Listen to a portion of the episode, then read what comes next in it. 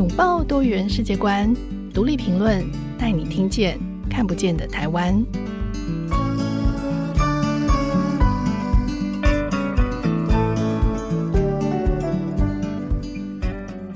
各位听众朋友，大家好，欢迎收听独立评论，我是节目主持人廖云章。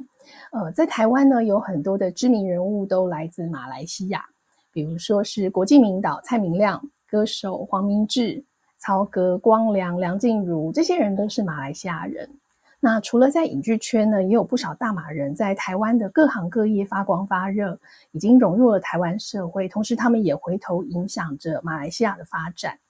那如果谈到大马人在台湾的历史，可以追溯到一九五三年，就是第一位马来西亚的侨生来台湾留学。那从那个时候开始，一直到现在哦。大马留学生的留台历史将近七十年，可以说是东南亚国家里面最资深的。最近有一本新书呢，是由麦田出版社出版的，书名叫做《北漂台湾》，作者是一位来台已经十二年的大马侨生杜敬轩。他从政治、经济、历史、文教的角度出发，访问多位留台的学长姐。记录这个七十年来大马人在台湾的足迹，以及这些大马的留台生，他们如何对台马两地产生影响与改变。欢迎杜金轩。嗨，廖老师你好，我是静轩。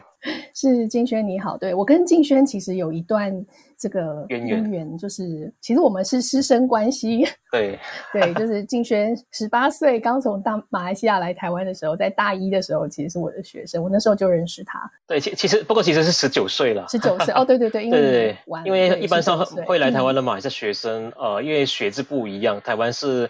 呃，六月暑期就毕业嘛，那可是我们的高三是十一月才毕业，所以一般上会有多八九个月的 gap year。是是是，对，所以那个时候就因为我觉得，当然你你也比较成熟一点，所以其实你很快就是大一就当了班代这样，所以那时候其实对敬轩印象是蛮深刻，就是一样都是大一生，可是你在很多事情的看法上、呃想法上都非常有主见。然后也很勇敢，才来到台湾没多久，就哎，就是大一谁要当班代，你就说哎，我可以来当班代，可以领导班大家、哦。是吗？好像是好像是被捧上来了。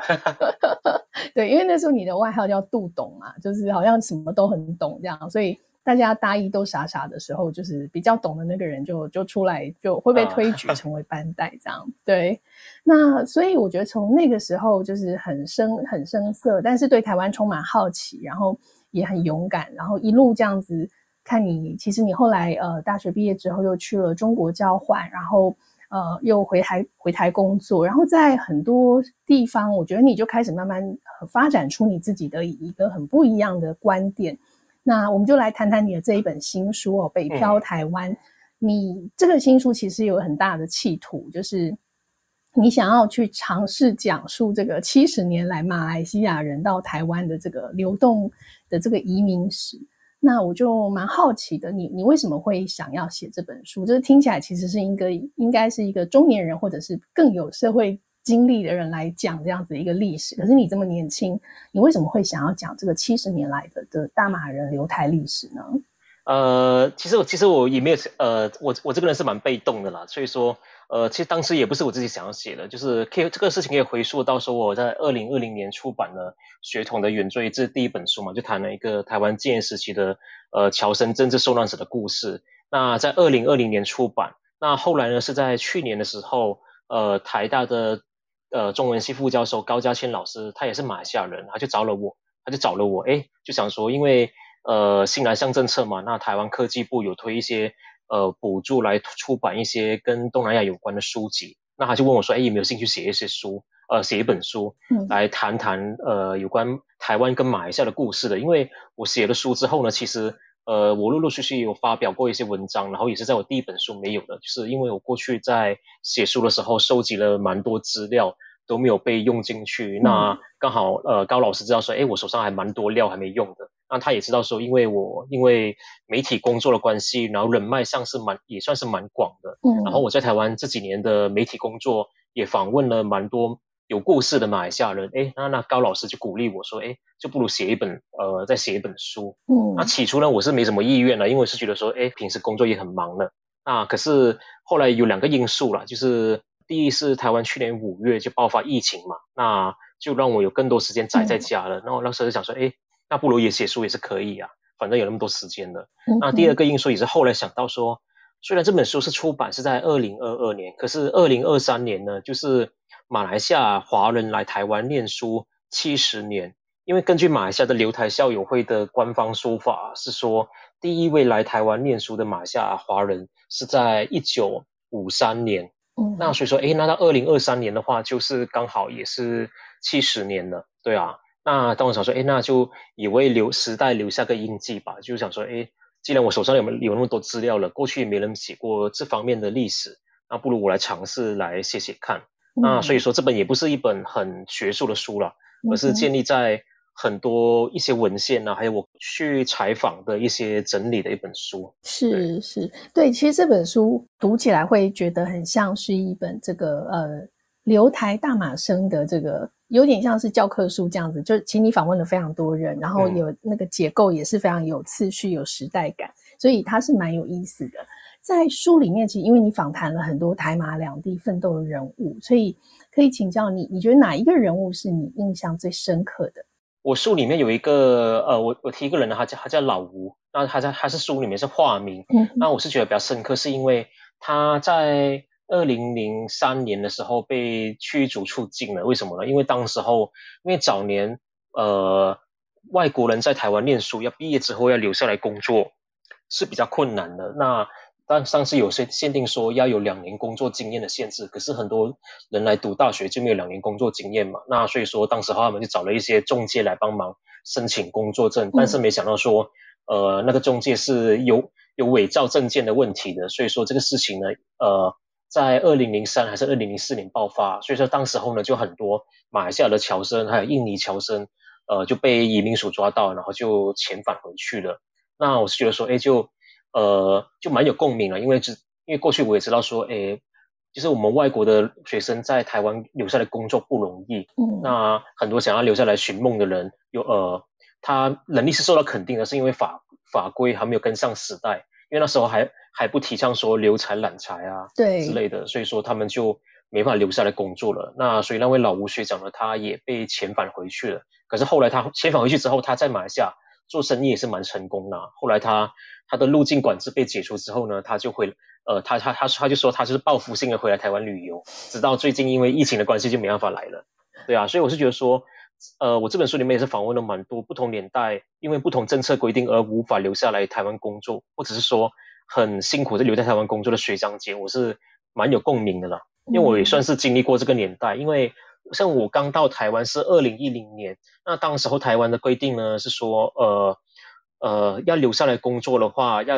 毕业生呃外国学生的毕业生的底薪，嗯，要有四七九七一，大概是四十八 K，嗯，那是这个是蛮高的薪水，如果你是一类组学生的话，几乎是不太可能拿到四万八了。是，那可是后来呢，虽然又降到了，大概是在二零二二年呃二零一二年降到了三万七。但是也是蛮高的，嗯，那最终呢，就在二零一四年就改为现在实行的评点配额制，就放宽了很多，嗯哼，对，基本上有三万一就可以留下来工作了，是，对吧？是，所以像我读四星的时候，我就观察到，哎，很多很多外国的学长，就是侨外生的学长姐，他们都一直故意在延毕，嗯，或者延毕用完了就读研究所，然后再延毕，就是为了想要留在台湾。呃，就是圆梦啊，或者追求自我这样子。是是是，那个时候我有印象，就是那个要求大学毕业生要有四万八的薪水，真的是对蛮呃蛮高的标准。不过我也记得当时我认识呃《天下杂志》里面有一位马来西亚的记者，那他也是刚大学毕业没多久，所以我就问天下的同事说，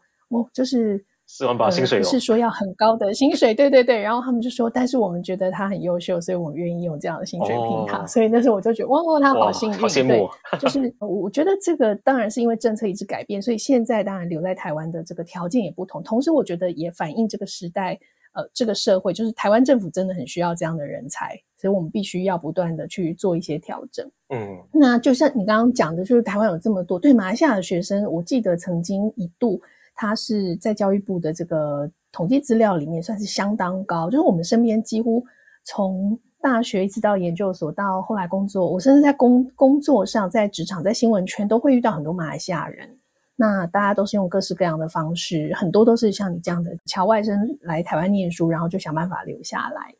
那么你自己呃来自马来西亚，而且你们家的三兄弟也都 先后来台湾念书，然后您的父亲当年也是侨生，所以你们家两代人都是有留台的经验。对，那我我蛮好奇，就是你父亲当年为什么会决定来台念书？那你的决定跟爸爸是有关系的吗？这个对你们家族是不是有什么特别的意义？那像我父亲的话，他他本身是对于。呃，中华文化、念中文之类的是比较有兴趣的，那所以说他是很早自己就决定说想要来台湾念书。可是那个年代，八零、嗯、年代的时候呢，马来西亚政府还没有开放呃学生去中国求学嘛，那他剩下的选择就只能来呃台湾这边念书了。加上说台湾的学费啊，啊还能打工啊，是比所以说呃，所以基本上我觉得对很多马来西亚华人家庭而言，来台湾念书呢是一个很呃，我觉得台湾是一个。可以让许多中下阶层的华人家庭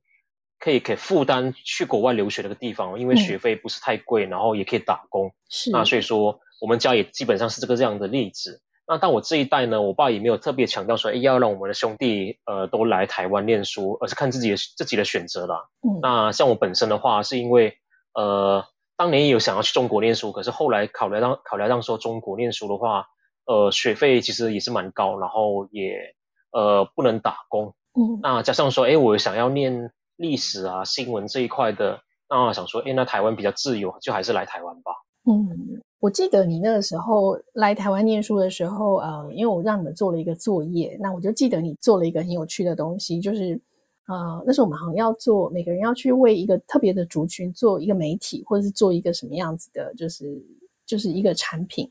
然后呢，你就发现了一件事情。你说那时候因为有很多陆生来台湾念书，嗯，然后呢，他们返国的时候呢，都不能把台湾很多书带回去。对。然后你就，嗯，我记得你就好像就就想了一个办法，就说，哎，他们要怎么样能把这些书带回去？所以你就想了一个还蛮厉害，在当当年现在的科技当然都做到，但是在当年还没有那么多新的科技。反正就是买电子书了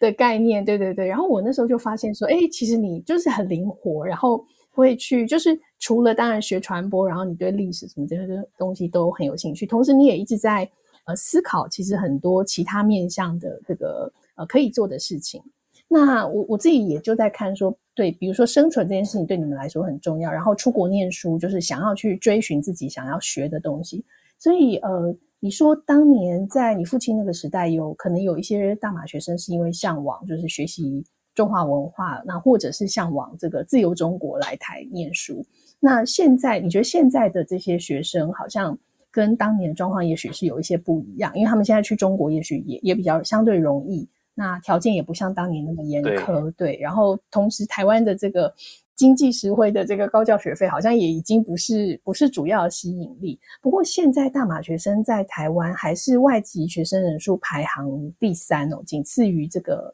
越南跟印尼。对，那。你觉得除了学费可能也还不是很贵之外，台湾对大马留学生还有什么样的吸引力呢？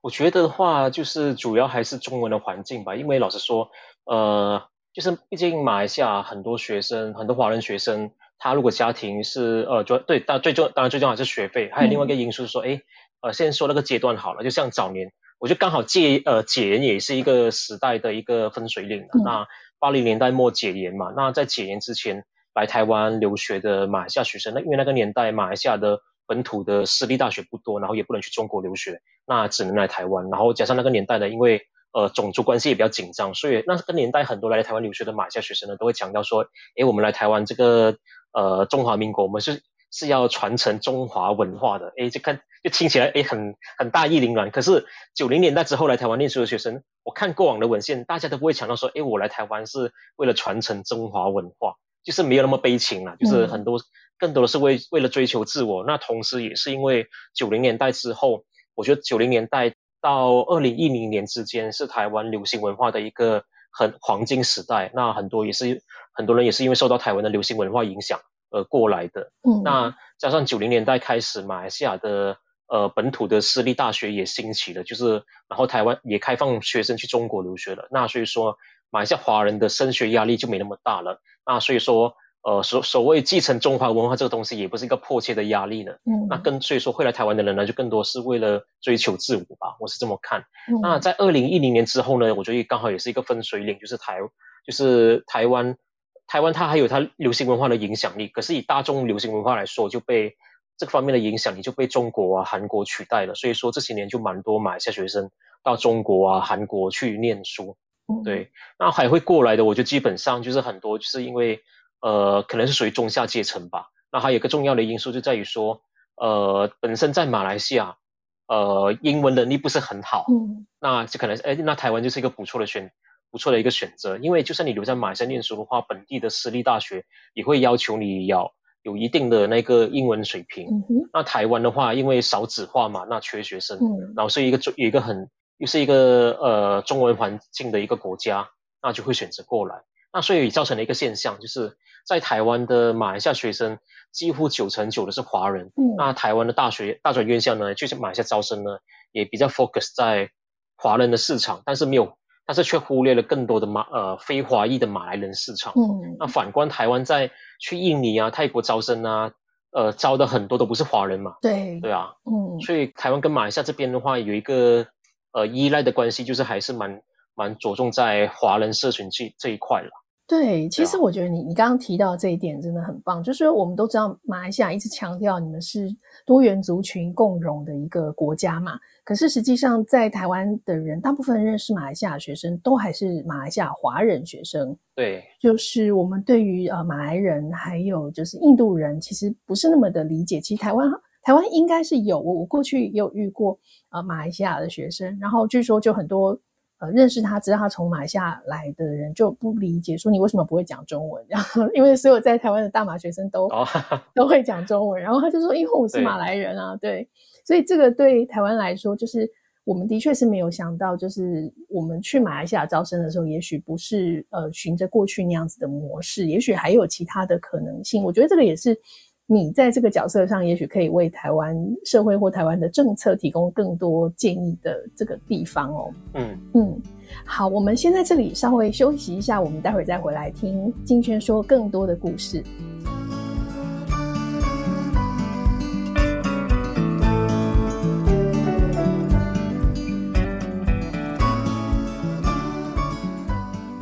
欢迎回来。我们刚刚前面前半段访问了这个杜敬轩，他写了一本书啊，北漂台湾，专门就是在介绍这个七十年来大马留学生在台湾的这些历史哦。所以我们前面刚刚就是谈到说，诶，台湾对于大马学生的这个吸引力是什么？为什么台湾有这么多的呃大马留学生？以及台湾其实还可以从什么样的角度来思考我们对马来西亚的理解？那接下来，其实想要继续问的就是，其实这七十年来有很多的大马留学生就学成之后留下来工作、结婚。那而且其实说起来，台湾人几乎所有的台湾人可能身边都有一两位大马侨生朋友或者是同事。那相较于其他的东南亚国家，就是大马学生的中文其实应该是最好的，也是最理解这个台湾、最容易被台湾理解的东南亚社群。可是我自己有一个观察，就是。马来西亚人相对于印尼人，或者是呃越南人，或者是泰国，在台湾相对来说，它的存在感其实是比较低的。你你有没有这样的感觉？你觉得为什么会这样子？对，我觉得，哎，我这个我这个也也可以从哎呃，之前我在脸书上有写嘛，就是。嗯我我我自己后来也发现到说，哎，原来台我来了台湾之后呢，发现说，哎，原来台湾有蛮多东南亚族群，包括说印尼、越南的移工啊，对，还有新住民啊，呃，外籍配偶啊。嗯、那我透过这些了解呢，啊，这个要宣传一下，就是当年大四的时候有进四方报实习，嗯、然后也是赖云珍老师跟张震老师带的。是。那当时候，哎，就是有有做一些作业嘛，需要访问一些呃越南餐厅的新住民。那当时我就开始，哎，就开始去了解说，哎，原来台湾蛮多东南亚餐厅。那开始也让我进一步思考说，哎，为什么好像台湾比较少马来西亚餐厅？嗯，那后来所以说也通过呃实地的去吃啊，透过吃来考察，就发现说，哎。呃，原来马呃台湾有蛮多东南亚的族裔地景，就是在人类学当中有一个说说呃一个用词嘛，叫做 ethnoscape，就是族裔地景，就是说在一个地方当中有关不同族群的一个面貌。嗯，那我就发现说，诶，台马不只是马来西亚，新加坡也是一个跟马来西亚一样的，是一个很隐形的存在。嗯，所以我在书里面有一句话是说，诶，我觉得马来西亚是一个马来西亚华人在台湾是个很优美的存在，是因为。我们没有什么明显的外表特征嘛，就跟台湾人一样。那口音其实也差不多。嗯，那我觉得还重，还有最重要的原因就是，呃，我觉得包括说阶级跟呃我们国家的历史的关系吧。那那先说阶级好了，在台湾的马来西亚人大多数都是呃因为透过留学或婚姻移民过来的白领阶层为主。嗯，那可是很多东南亚的呢，就大家东南亚的呃的人都会想到说，哎，移工，就包括说在台湾的泰国啊、缅甸啊、柬埔寨的移工啊。啊，菲律宾的移工，那就想到说，哎，我们讲到菲律宾的时候，就会想到说，在中山区的那个呃金万万广场。那提到印尼，提到印尼就会想到说，哎，台北车站对面的很多印尼移工的呃印印尼街，那边聚集了很多移工。然后还有桃园的中正新村啊，清境的博望新村啊，南势角啊，都会想到说那个呃泰缅的孤军后裔。嗯。那他们都、呃、很多也是有，就是背后的阶级因素，包括移移工的，还有就是说。呃，越南啊、泰国啊、柬埔寨的、印尼的呃外籍配偶啊，都是有这个透过有有系统性的婚姻过来的嘛。那可是马来西亚没有嘛，都是自然而然移民过来的。嗯，对，所以说大家对就对，因为是自然而然过来的，所以也造成说，哎，社会新闻报道上也变得比较少，感觉上是马来西亚存在感比较低。那还有就是在历史背景上，我觉得马来西亚呃是个比较中庸的国家，在整个发展历史上，因为。没有过得特别惨，就是不像是诶，谈到缅甸的话，可能就有那个过去的排华，还有政变嘛。那越南的话也有那个越战嘛。那柬埔寨的话有红色高棉，也逃了很多人。泰国的话也是有一直政变，还有皇室因素。那印尼更加不用说，大家谈谈到印尼，大家肯定会说，哎，你们啊排华啊之类的。那马来西亚没有，只有除了一九六九年的种族冲突之外，没有大规模的排华事件。嗯，然后也没有太多的流血事件发生。那新加坡的，那为什么台湾人会对新加坡比较有关注呢？嗯，我觉得也是因为新加坡的话是一个华人为主的国家，然后同时也是有这个呃独立建国的过程嘛，然后也是台湾比较向往的。那同时，呃，新加坡有几个比较有 charisma 的一些政治领袖嘛，像是李光耀、李显龙。对。那反观马来西亚的话，呃，可能我们手下名称大家都不容易记，那顶多可能只、嗯、只记得哎马哈迪这样子而已。嗯。对啊，所以马来西亚我觉得是一个。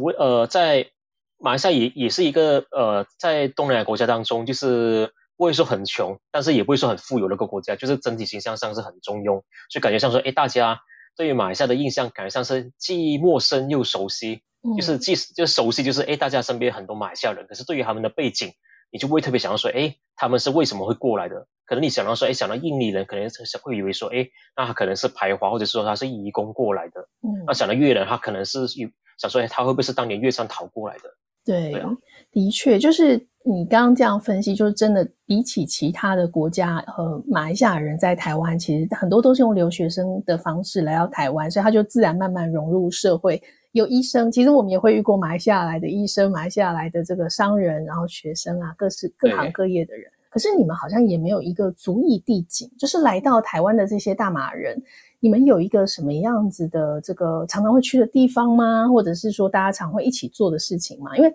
其他族裔的感觉上，呃，就是他们虽然是陆陆续续来到台湾，可是好像就是会有一些聚集，有可能是因为呃政策的关系，或者是有一些是自然而然形成的，因为商圈形成的这个，比如说呃印尼街，其他就是商圈形成的一个一个空间。然后就变人都在那里。我觉得真的没有诶，大多数就是大学里面容易看到，再不然就是马来西亚餐厅，这几年比较多了，嗯、就马来西亚餐厅比较容易见到而已。嗯、那像其他地方场合，我觉得就不太有，因为大家都很容易在这边已经跟台湾人没什么两样。嗯，对，所以说就是润物细无声的影响着台湾。对啊，是是是，我还有一个观察，就是呃，很多的大马学生他们呃来到台湾之后也，也也蛮多人。呃，一开始其实如果他可以呃改变自己的口音，他其实不太愿意让别人知道他是来自马来西亚。就是在从我早期一直呃认识的一些大马学生，看到有一些这样的状况。可是这几年，当然我觉得在新南向政策就是开始推出之后，其实马来西亚学生的那个主体性开始变强。那那个不太愿意被人家知道的原因，就是根据我自己当然一些不是很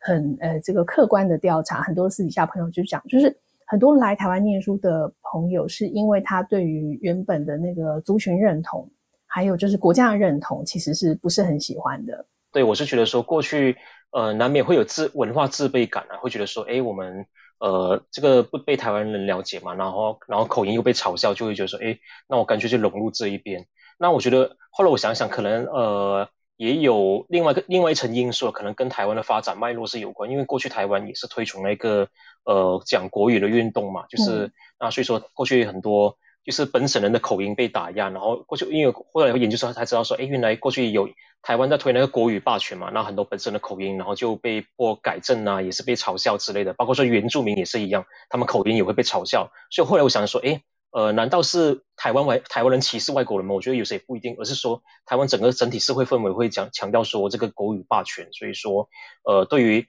对于加上说台湾的社会也比较没那么多元，所以说对于不同的口音的的接纳度会比较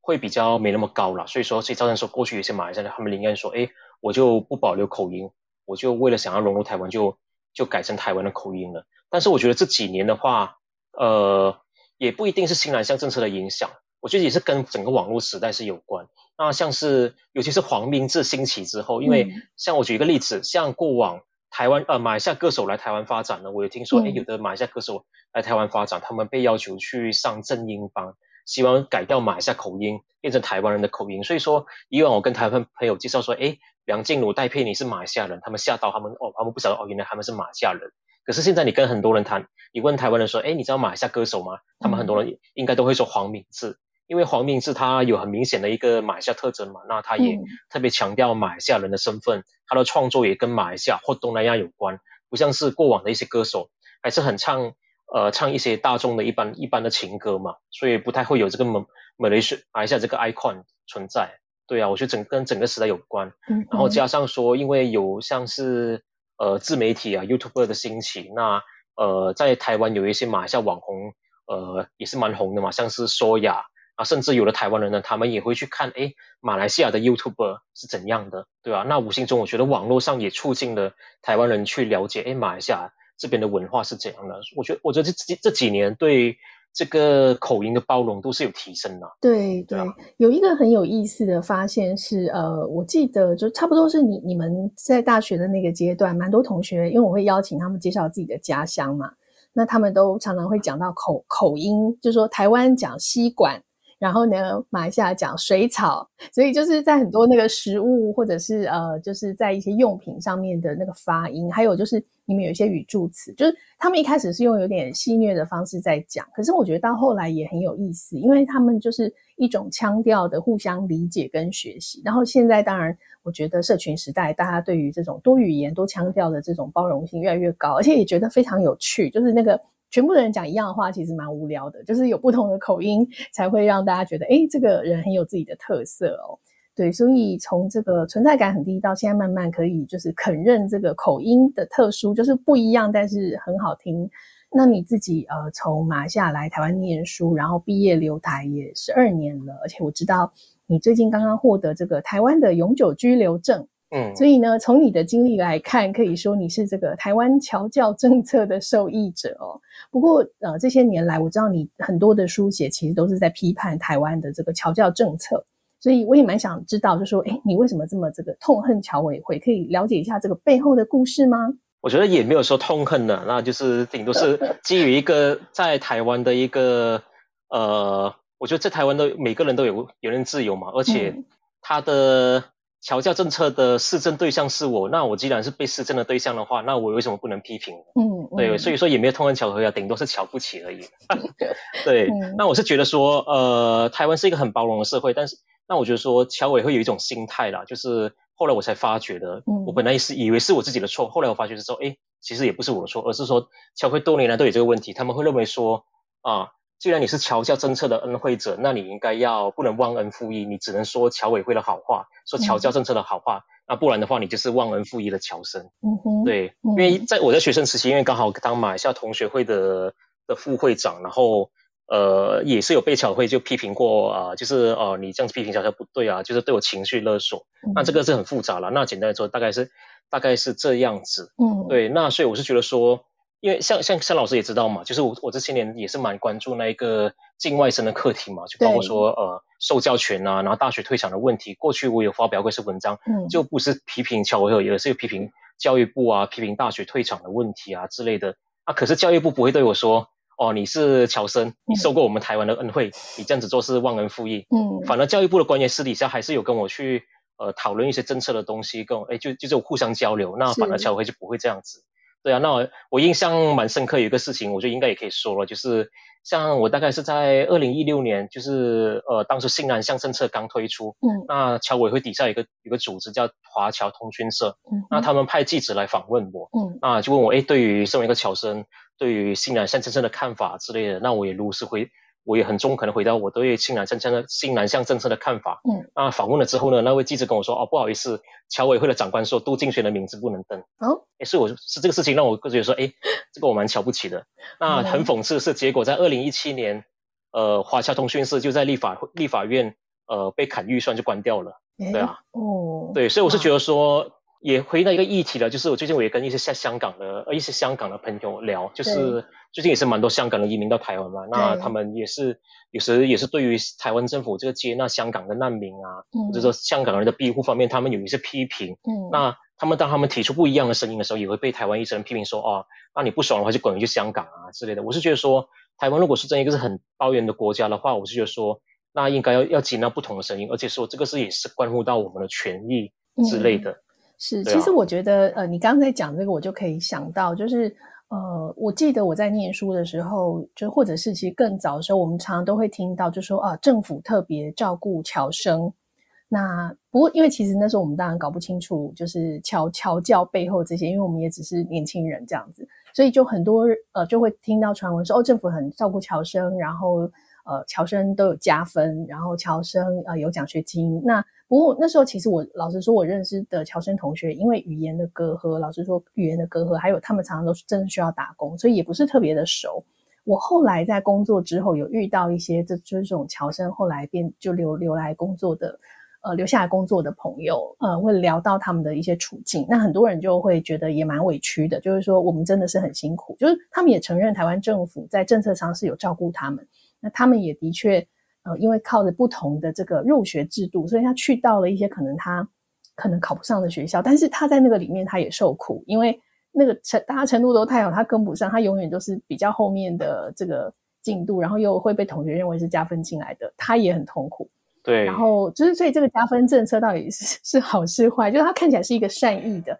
但实际上他对于这个被施恩的对象来说，他恐怕不见得完全是一个那么好的事情，他也许毕不了业。对，那这会造成他更大的创伤。那所以我就会在思考，就是说，包含你自己面对的这些，呃，你们遇到的这些事情，然后包括政府单位，当然已经觉得，哦，我们用了这么多的资源，可是你们这些人还在批评我们。所以我觉得现在蛮好，是因为台湾的确在慢慢学习成为一个多元包容，然后有言论自由的国家，所以这种互动关系。呃，我我觉得当然一定还是会有摩擦，会有不舒服。可是好好的是，也许你还还是可以去说。而且你看，你这样一直骂他们，你还是拿到永久居留证。对，他们是也不敢怎样了。嗯，对，我说我觉得这本书就是，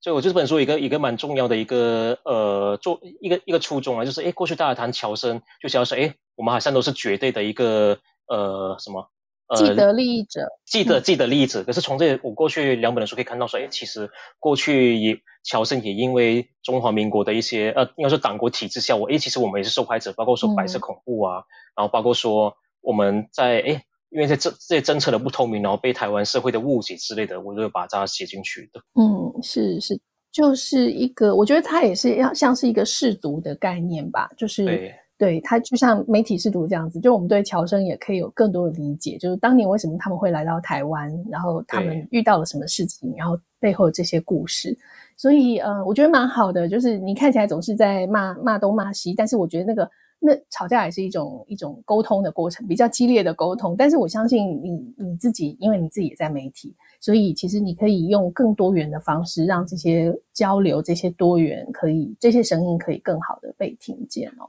对，那最后其实我觉得这一题应该蛮适合由你来回答，因为其实你自己在台湾也这么久了，然后现在又拿到这个永久居留证，所以渴望成为未来成为台湾公民嘛。然后同时呢，呃，你也理解台湾，你也理解马来西亚，所以如果可以的话，你会觉得台湾人、台湾社会可以用什么样子的态度来认识马来西亚？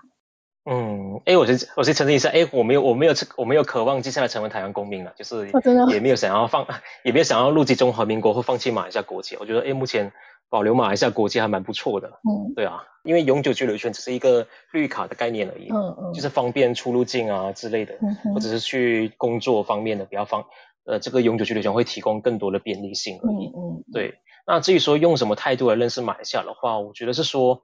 就是可以，也许可以抱抱有更多好奇心跟包容心吧。呃，我觉得也不用说，呃，我这几年有观察了一个现象啦，就是大家谈东，呃，认识东南亚，那有时候台湾人会讲说，哎呀，不好意思，我对你马来西亚不太不太熟，呃，对东南亚认识的不多。那其实你问马来西亚人的话，其实马来西亚人也未必对印，呃，周边的印尼啊、泰国也很熟，也未必对对台湾很熟的。所以我是觉得说，哎，其实。应该说，与其说台湾人用什么态度来认识马来西亚，我就是觉得说，哎，两边的人其实都应该是用平等的姿态来来去看待看待彼此的。嗯，对啊，好奇心很重要。对啊，而不是说，而不是说，哎，不是说，哎，像我遇到有的台湾人，他们一些台湾网民会骂说，哎呀，啊、呃，你们马来西亚人啊，因为在因为呃这么爱爱批评台湾，一定是在自己的国家受歧视，然后呃因为没什么政治权利，然后只好来管台湾。那他马来西亚这边的话，有时候哦，因为台湾。这边可能报道马来西亚负面新闻，然后就讲说哦，台湾人都是没有国际观啊之类的。那我是觉得说彼此都都要一直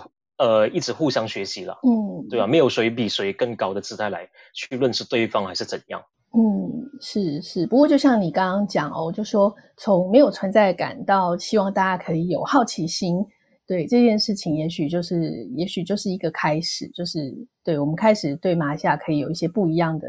看法，而且。呃，有一个优势是因为在台湾的马来西亚，呃，大部分的都是华人，然后华人都可以跟台湾人很好的沟通。同同时呢，呃，因为人人数这么多，所以我们每一个人都可以跟我们自己身边的马来西亚朋友去学习一件马来西亚的事情。对，我觉得其实也是透过这种人跟人的相处还有关系，就是才有可能建立起一个比较有机、比较可能理解的状态。当然，永远的清楚的理解。也许是不可能的，不过我们可以尽量的追求。好，那谢谢敬轩今天跟我们分享了很多故事跟经验。如果大家喜欢我们的节目，可以在收听平台上给我们五颗星留言，或是写信给我们分享你的想法，或者是你的马来西亚经验。那独立评论下次更新时间是九月二号，请大家记得准时收听。我们下次见，也谢谢敬轩，谢谢大家，拜拜。谢谢大家，拜拜。